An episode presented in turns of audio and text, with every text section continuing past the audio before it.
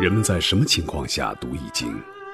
当你身处困境之中，当你以往所学的全部书本知识和你所积累的全部人生经验都不能让你走出困境时，易经能够给你意想不到的智慧和忠告。欢迎您收听由北京周易研究会创办人徐坤教授主讲的《六十四卦与人生》。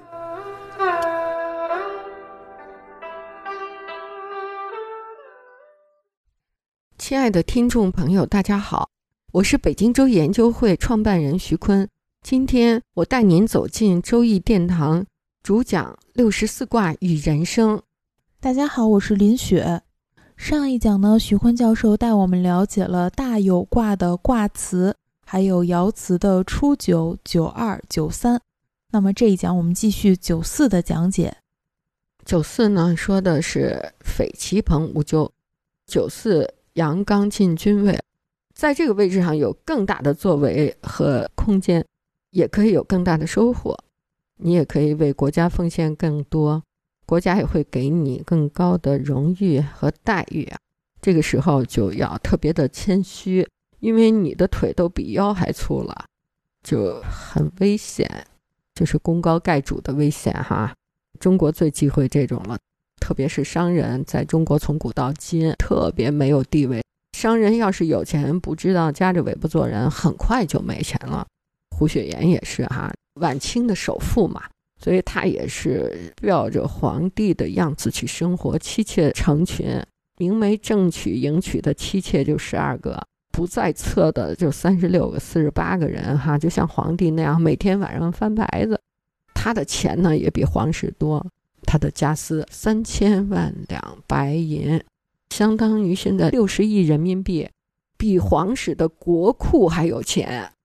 他成功、聪明、经商有能力，但是呢，败也败在这个人性的弱点上哈。九五呢是说绝福交加，危如吉，绝就是奇的意思，福呢我们讲过，它就是小鸟生的蛋。夫妻准时的按照一定的时间相互换班儿，就互相特别信任的相交方式，再加上你的威严，恩威并济的是很急的。这个六五是在君位，就是君爻了，已经是哈，是整个卦的最重要的一个位置。对于下位的人呢，在君位的人要拿出真心去交朋友。阴爻在阳位，所以你就要表现出一副慈眉善目的样子。不要让下人非常戒备，在你面前惧怕你说假话，要让为君王提供服务的人感到亲切。同时呢，也要拿出威严，恩威并济吧，让他们把差事办得更好。因为胡雪岩呢给左宗棠出了这么大的力，左宗棠就要把他带到了北京，让慈禧太后要赏他。左宗棠自己也没有力量去赏。他们俩只是一个互补的合作关系，他需要更大的皇权、更高的掌握权力的人去赏他，他就把他带到慈禧面前了。你知道慈禧第一句话问的是什么？你属什么？胡雪岩说：“我属羊。”慈禧就放心了。然后慈禧说：“我也属羊。”你听他那个问话，他就太在意这个人际和谐了。属羊的跟他比肩支持他没有问题，你要是个属牛的。你边边去吧。这个慈禧一听属羊的，一高兴，赏一黄马褂儿，赏一个红顶嘛，叫一品和二品的官员都是红色的顶戴花翎，它那个顶戴上面的那个珠宝是红色的，三品就蓝色的了。顶戴花翎是红色的珊瑚红，我们叫它红顶商人红，就是一品官儿。本来都二品了，支持完左宗棠就升官了，又升了一品。然后又给了黄马褂儿，还给了骑马进宫溜达的权利，可以骑着马在宫里走。当时慈禧呢是看着左宗棠的面子，这么善待了处在最底层的商人阶层的胡雪岩。胡雪岩呢却不知道，胡雪岩以为呵，我这黄马褂也加身了，红顶子也戴上了，以为他自己具有的能力呢无所不能了。其实慈禧真的是看着左宗棠的面子给他的。上九呢，就是次天佑之，吉无不利。说大有卦的最后一个阶段啊，你达到了大有的最大限度，大富大贵，那能不能大顺大利呢？就自天佑之了，因为你已经失去了九五有权有势有位的这种这个机会，这个阶段已经没了。你再往上走呢，就不再有势了。没有势力的大富大有的人，那危机四伏啊！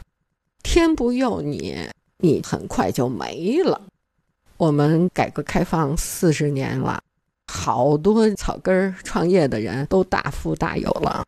那往下，你是自天佑之吗？你有这天吗？你的财富有保障吗？这都是大有卦给我们的一个启示。你看盛宣怀呢，也是我们晚清的一个民营资本家，他呢和胡雪岩一样，但是他标的是李鸿章。盛宣怀呢，就是大有之后又顺又利，就是大富大有、大顺大利，他是善终了。那胡雪岩呢，参与了朝廷的派系斗争，就走了麦城。对，当时盛宣怀呢依附于李鸿章。胡雪岩依附于左宗棠，而李鸿章和左宗棠当时在各种问题上都意见不同，甚至是截然相反。左宗棠和李鸿章两个人的斗争当时是多方面的。在政治上呢，李鸿章看见左宗棠兴办洋务运动，就立志自己办的洋务运动要比左宗棠的大，两个人攀比起来了。在军事上呢，李鸿章看见左宗棠一直忙于新疆的边塞防御，自己就致力于海上的防御。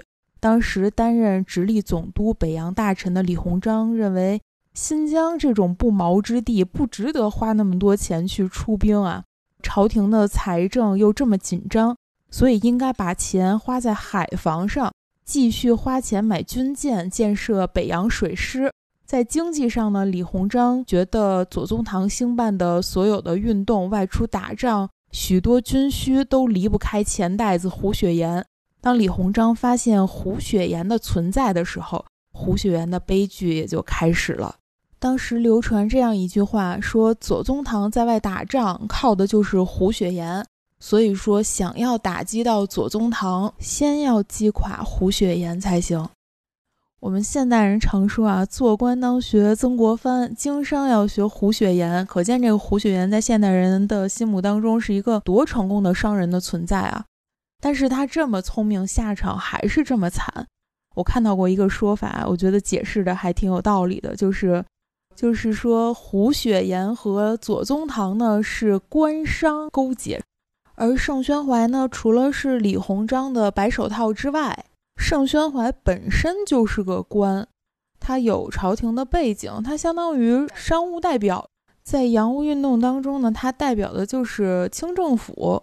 对，这盛宣怀啊，他真的是为清政府在洋务运动中开辟了许多领域，比如创立电报是盛宣怀做的，督办纺织，投资煤矿，督办铁路。最可圈可点的呢，是他兴办大学。甲午战争后，盛宣怀认为国家欲图自强，得筹办学堂，培养人才是关键。哎，你知道天津大学、上海交通大学、大连海事学院、上海海事学院，还有台湾的交通大学的前身——西安的交通大学的前身。咱们这一念啊，十五分钟都不够。盛宣怀在清末和明初对中国走向现代化的影响啊，他的文案档案每天都六点八个档案，就在大陆啊，还不包括他在香港中文大学和美国的。这个人可圈可点、可记录的这种事迹可多了，所以在左宗棠和李鸿章官位的对比中，这胡雪岩。还没上场就被打败了哈，他败局是肯定的，一眼望去就没跑的。那这样呢，让我们感觉到一个名企业家，他在我们叫三座大山洋人的围追堵截中，又在自己的同僚的残酷的挤压中，他能生存下来，真的是很不容易的。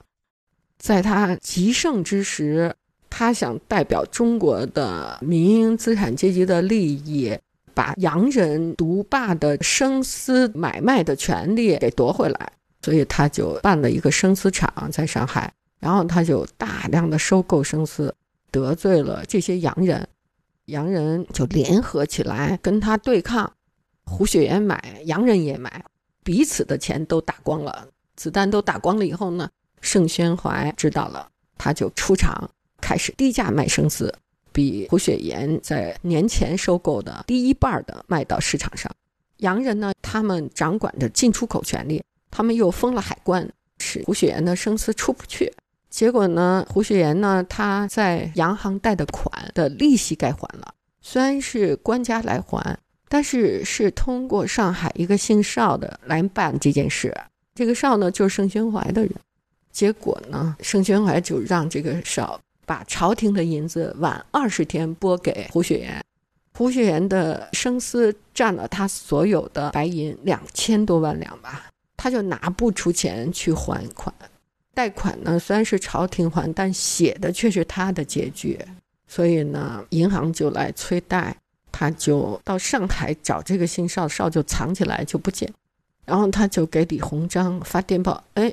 正好电报局也是盛宣怀办的，他把这电报扣下了，还散布出了流言说胡雪岩没钱了，然后就形成了挤兑的金融危机。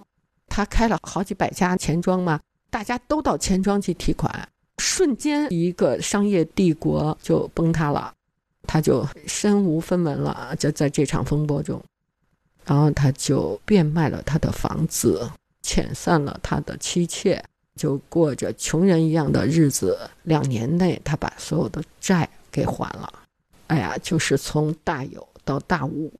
虽然盛宣怀和胡雪岩都是民族资产阶级，但他们之间的斗争实际站着两个官员。盛宣怀呢，后边站的是李鸿章；胡雪岩后边站的是左宗棠。实际上，盛宣怀和胡雪岩的商战。就是李鸿章和左宗棠的官场之争，当然左宗棠是争不过李鸿章的。当左宗棠去世的时候，李鸿章又给胡雪岩下了一夹子，又给他参了一本，参到了慈禧太后那儿，把慈禧太后又惹了，说满门抄斩。上次黄马褂给他剪了一刀，他没死，就把他财产都罚没了，把命保住了。这次呢是要满门抄斩，要他的命的。胡雪岩也是个厚道人，他是个鸡西安徽安徽人，多厚道啊！哈，朝廷上的人呢都同情他，所以每一个环节的官员都拖着这个慈禧满门抄斩的案子不发，拖两个月再往下发。最后到了胡雪岩的家的时候，胡雪岩都得病去世好多个月了，要不然他也是得引刀而亡，也算是这样贫困交加中死去。那盛宣怀可不一样，盛宣怀就辉煌的一生一世啊。胡雪岩死前说了三句话：一句话，我们家的人不当官；第二句话，不经商；第三句话，不跟李鸿章和盛宣怀家结亲。你猜他的曾孙女婿是谁吗？就是复旦大学的钱文忠。他的后代果然就遵循了这个遗训。就扎在了知识分子堆儿里，躲在了大学里，不再混社会了。这个大有观就引起我们的思考：就是我们大有之后还继续大顺大利大有呢，还是大有之后变成了大无？那自天佑之，扪心自问，这个自天佑之的天，你有吗？各位听众朋友。本期论题由北京周易研究会创办人徐坤教授亲自答疑，答疑热线：幺三三零幺幺二三二六五，八零零八幺零零二七七。